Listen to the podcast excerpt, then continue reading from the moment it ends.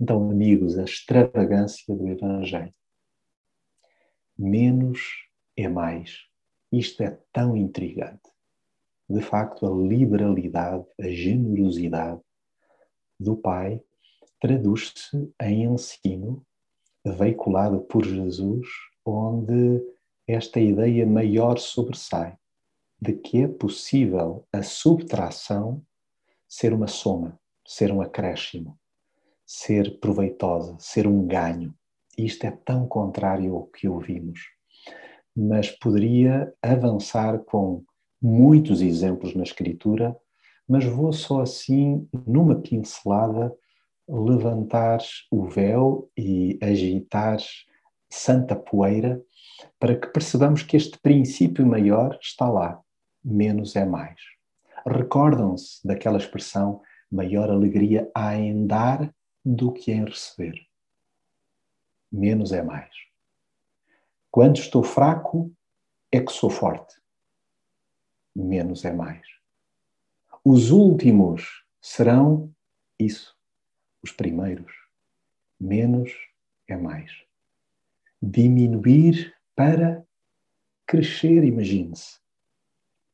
Então, gostaria que juntos nós pudéssemos fazer uma viagem, sendo que ela é muito mais ampla do que os pedacinhos deste trecho bíblico que eu vou referindo, mas eu gostava que juntos pudéssemos abrir a palavra e fazendo no Evangelho segundo Lucas, no capítulo 6, dos versos 17 ao 49.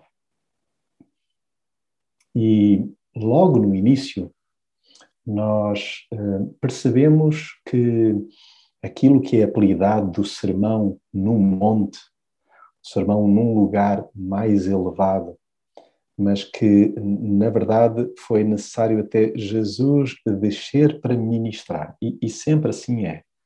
Ele vem até nós e despende tempo, investe tempo conosco. E se repararem, antes mesmo deste trecho bíblico, lá nos versos 12 a 16, percebemos que Jesus conversou desde sempre, sobretudo, com o Pai. Não houve nada que ele não tivesse aflorado, não houve temática, não houve assunto, por mais delicado, por mais difícil, por mais belo que fosse, incluindo as nossas próprias vidas. É verdade que Jesus falava com o Pai sobre nós, mas não por cuscovilhice, somente por amor, porque o seu desejo ainda é ter-nos por perto. Então, nós, à semelhança dos primeiros seguidores, dos primeiros discípulos, também nós fomos escolhidos para sermos seus amigos e repassarmos a outros a beleza desse relacionamento. Então, por isso, leio convosco a palavra e por hora cinjo-me a três versos, o 17, 18 e 19. E segundo a tradução da Bíblia para Todos, diz assim: Jesus desceu com eles o monte e chegou a um lugar plano, com muitos dos que o seguiam. Estava ali uma grande multidão, vinda de toda a Judeia e de Jerusalém e das cidades costeiras de Tiro e Sidon. Tinham vindo para ouvir Jesus e para ser curados dos seus males. E os possuídos de espíritos maus foram igualmente curados toda a multidão tentava tocar Jesus, porque dele saía poder que sarava os que lhe tocavam. Tão bonito nós percebermos que a extravagância do Evangelho é-nos proposta como que em jeito de um crescimento descendente. Crescer descendo. Porquê? Porque a expectativa de Jesus é que nós estejamos sempre prontos para aprender com Ele todos os dias. E não há maior exemplo, então, de humildade do que Cristo. E a disposição minha e tua para crescer segundo o caráter de Jesus deve ser uma das nossas marcas distintivas enquanto seguidores. É o que de nós se espera. Às vezes pensamos, bom, mas qual a vontade de Deus para a minha vida? é que, na verdade, nós possamos crescer, mesmo que para isso seja necessário descer. Porque se espera que eu e tu sejamos embaixadores com a palavra, ou se quiserem, também com palavras, mas igualmente com imenso coração nas mãos. Nós somos uns privilegiados por Jesus. A despeito das nossas notórias imperfeições, Ele nos ter chamado para si e ainda por cima nos ter envolvido na sua missão. Se repararem neste breve trecho, é dito que Jesus desce o monte, desce na medida em que a multidão necessita de socorro, de alívio, de esperança, de alento, de cura, necessita de paz, necessita de salvação, e nós somos envolvidos por Ele, na sua extravagância, para lhe seguirmos o exemplo. Um crescimento descendente. Na verdade, é Ele o segredo para que, sendo tão diferentes uns dos outros, nós caminhemos juntos e desafiemos todos os que pudermos a juntarem-se a nós. Tanto mais que sabemos muito bem que só Jesus pode tocar e sarar o íntimo de cada um. Mas gostava de, ah, convosco, me deter por um instante num detalhe que me parece particularmente interessante. A nossa tendência humana é fugirmos daqueles que foram a correr ao encontro de Jesus. Nós somos daqueles que às vezes não desejamos muita atenção, muitos problemas, pessoas descompensadas, pessoas desnorteadas, pessoas que eventualmente tememos que até nos possam contagiar ou infectar pela negativa. E, no entanto, Jesus, ele deixava-se tocar, dele saía poder que sarava todos aqueles que conseguiam fazê-lo. E os discípulos observavam isto e espero que nós não só observemos, como procuremos imitar-lhe os passos. Necessariamente, isto envolve que nós desçamos aos lugares mais escuros da cidade, eventualmente tenhamos conversas mais dolorosas do que aquelas que eventualmente concorreriam, pensamos nós, para o nosso equilíbrio, mas no planalto da vida, Jesus encontra-se conosco e também com a multidão. Para quê? Para tocar o mais profundo de nós. Quais são as áreas na tua vida que necessitas mesmo que Jesus toque? E hoje oramos, por isso, protege-nos de medos e ansiedades. Que nada nesta vida esconda de nós a luz imortal que nos mostraste em Jesus Cristo. Então, Jesus irrompeu literalmente pela nossa vida não sei, mas nós antecipamos na Lécio Divina desta semana, em comunidade, um momento que hoje, porventura, poderia ser um texto de excelência para nós abordarmos. Os discípulos encafuados, trancados, cheios de medo, enfiados então num lugar, se possível, quase considerado inacessível, para que ninguém os encontrasse, para que ninguém entrasse lá. E quem entra? Quem irrompe ali dentro, do nada? Jesus. Para lhes dizer o quê? A eles que estavam amedrontados, pensando que o fim estava próximo, iriam ter o mesmo destino que o seu mestre, eis que Jesus chega para dizer: a paz esteja convosco. Então, há lugares dentro de ti, dentro de mim, onde Jesus irrompe hoje. E ele deseja descer ao porão da nossa alma para que, na verdade, também nós percebamos que neste caminho descendente nós acabamos por nos encontrar lá, com Ele, mas também com os outros. E com outros que, como nós, precisam tanto, mas tanto, do seu toque amoroso. No final do verso 20, e ainda no verso 21, o texto diz-nos assim: Jesus olhou para os seus discípulos e disse-lhes: Felizes os pobres, porque vos pertence o reino de Deus. Felizes os que agora têm fome, porque serão satisfeitos. Felizes os que agora choram, porque hão de rir. Nós estamos tão familiarizados com estes textos, com estas frases de Jesus, que às vezes nos parece normalíssimo. Mas isto é contracorrente, isto é contra a cultura uh, na verdade, não é algo que esteja em nós. Considerarmos-nos felizes por uh, sermos pobres, porque temos fome, porque choramos, na verdade, a extravagância do Evangelho está nisto, neste choro fértil. Porque se nos dermos conta, quem virou o mundo de pernas para o ar não foi Jesus, fomos nós mesmos. Nós distorcemos de tal maneira o relacionamento com o Criador que foi necessário que ele nos recolocasse na sua peugada. Nós tentámos definir a felicidade à nossa maneira. Acho que ainda tentamos. E foi por isso que Jesus precisou de nos puxar os fundilhos da alma para que a pudéssemos encontrar à felicidade. Segundo ele, a verdadeira riqueza está na simplicidade, de tal forma que são os pobres de espírito que experimentam o domínio de Deus. Quando Jesus diz que são os pobres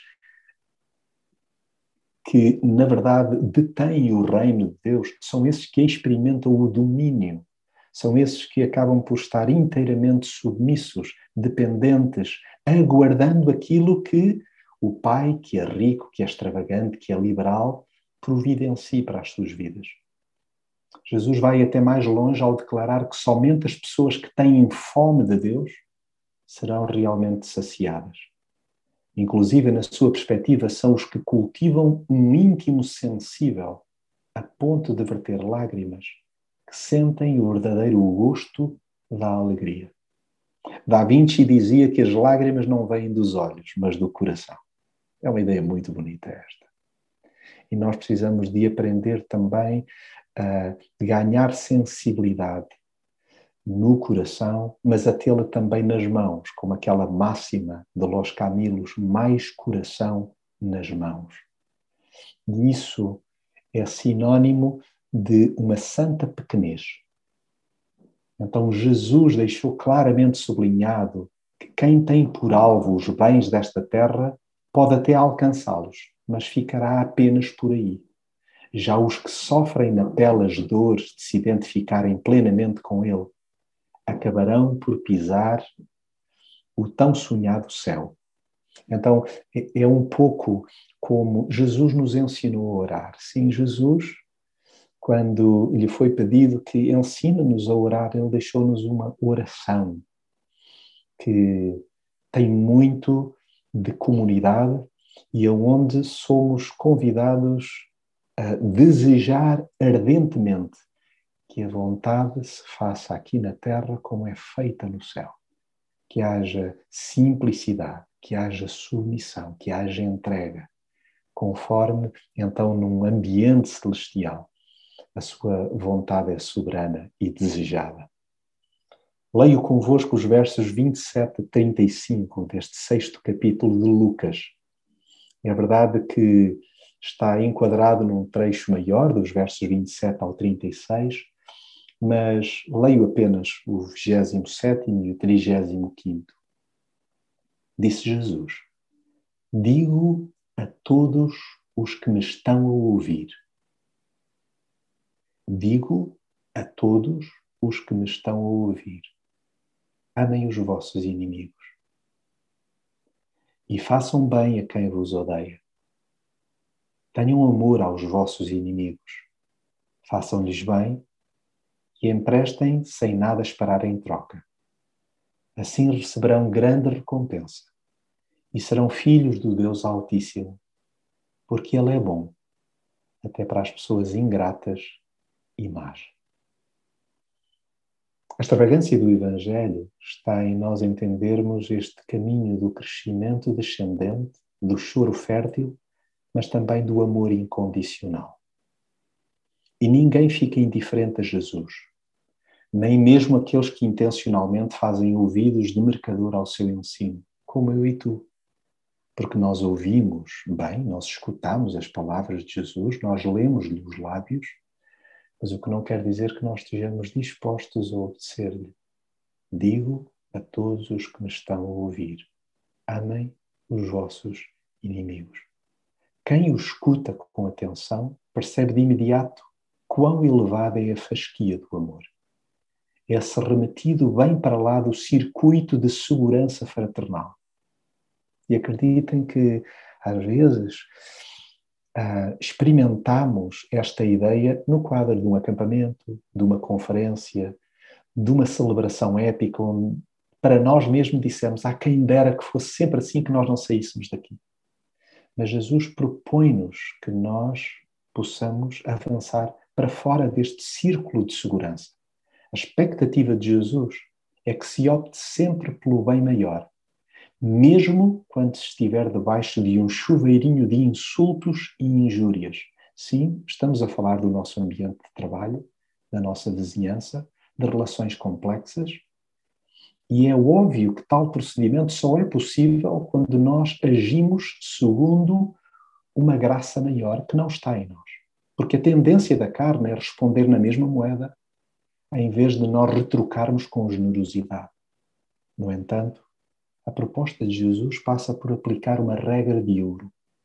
Façam aos outros como desejam que os outros vos façam.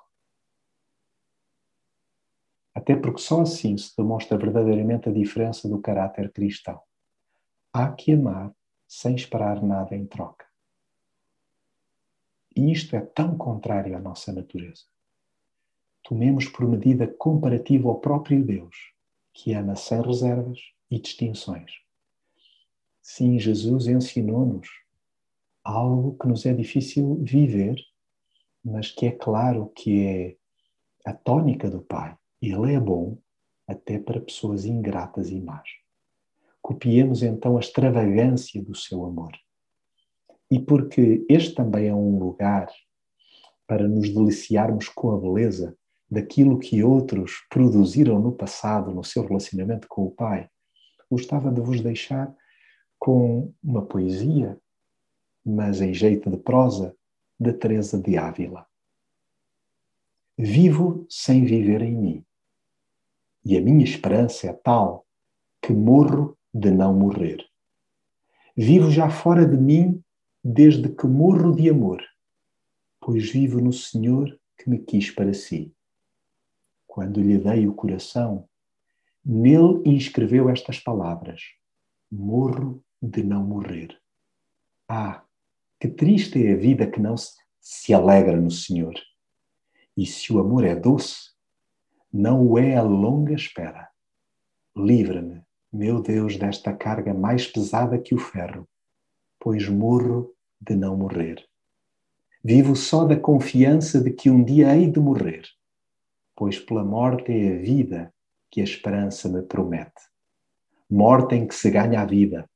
Não tardes que te espero, pois morro de não morrer. Vede como é forte o amor. Ó oh vida, não me sobrecarregues. Vê o que apenas resta para te ganhar, perder-te. Venha ela, a doce morte, que minha morte venha bem cedo, pois morro de não morrer. Esta vida lá do alto, que é a vida verdadeira, até que morra a cá de baixo, enquanto se viver não se atém. Ó oh morte, não te escondas que viva porque morro já, pois morro de não morrer. Ó vida, que posso eu dar a meu Deus que vive em mim, se não perder-te a ti para merecer prová-lo? Desejo, morrendo, obtê-lo, pois tanto desejo o meu amado que morro de não morrer. Que este espírito de crescimento descendente de choro fértil e de amor incondicional nos leva a ansiar este jeito único de Jesus de se doar aos outros, pelos outros, e que nós, sendo seus seguidores, sejamos tão extravagantes também nesta arte de morrermos para nós mesmos, para que Cristo possa ser visível aos outros. Leio convosco o versículo 38. Deem e ser-vos-á dado. Uma boa medida, calcada, batida e transbordante vos será colocada no regaço, pois a medida que usarem para os outros será usada também para convosco. A extravagância do Evangelho está na misericórdia triunfal. Que terrível mania a nossa de julgar os outros. É que, além da triste figura feita por nos arvorarmos em juízes, o prego acaba por se virar contra nós. Ao condenar terceiros, estamos a colocar-nos a jeito para que nos aconteça o mesmo quando falhamos. Ao invés de apontar o dedo, optemos por estender a mão medida que usamos para os outros, será usada também para conosco. Jesus assegurou que quem perdoa será perdoado. E sendo nós seus seguidores, resta-nos agir como ele demonstrou. Não há cá, pois, escapatórias ao exercício do perdão, já que todo o discípulo bem ensinado será como o Mestre. Então, a proposta de Jesus é que nós tratemos de retirar primeiro os calhaus que temos alojados no nosso íntimo e depois disponibilizar-nos para ajudar a tirar pedrinhas instaladas no coração dos nossos semelhantes. Os nossos atos falam por nós, pelo que são os frutos que geramos que demonstram o tipo de árvore que somos. Perdão rima na perfeição com cristão. E não há como fugir desse refrão. E caso insistamos em contrariar essa prática, Jesus deixou no ar uma pergunta para nos beliscar permanentemente. É uma pergunta que nos deve acompanhar muitas vezes e devemos deixar que Ele nula coloque quantas for necessário. Pergunta Jesus: Por que estás sempre a chamar-me Senhor, Senhor e não fazes o que eu te digo? Que a misericórdia seja uma das marcas de água porque, como diz a palavra, a misericórdia triunfa sobre o juízo. Gosto tanto daquele pensamento de São Francisco Xavier. Quanto a mim, vingo-me daqueles de quem tenho de me queixar, prestando-lhe todos os serviços que posso. Pumba! Que excelente forma, então, de punir, entre aspas, de castigar, de verter graça, misericórdia, conforme cai a jorros todos os dias do céu para conosco.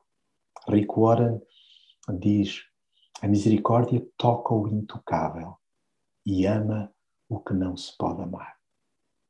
E que sortudos somos, que bem-aventurados somos, que felizes somos por termos um Pai tão extravagante, tão misericordioso, tão amoroso, tão generoso, tão compreensivo. Carreguem-nos adjetivos, que não nos ensaiemos nada em fazer sobressair o lado gracioso deste Deus Santo e que escolhe beirar-se de nós. Gostava de terminar com os versos 47 a 48. Sabem com quem eu comparo todo aquele que vem ter comigo para ouvir as minhas palavras e as põe em prática? Com o homem que construiu uma casa, escavando bem fundo para assentar os alicerces na rocha. Veio uma cheia. A água bateu com força contra a casa, mas não a abalou, porque estava assente na rocha. Uma ideia final de que menos é mais. Lembram-se daquele princípio bíblico que nós deveríamos estar prontos para ouvir e sermos tardios para falar. Prontos para ouvir. A ideia de obaudire, escutar atentamente. Aquela palavra que no latim significa obediência.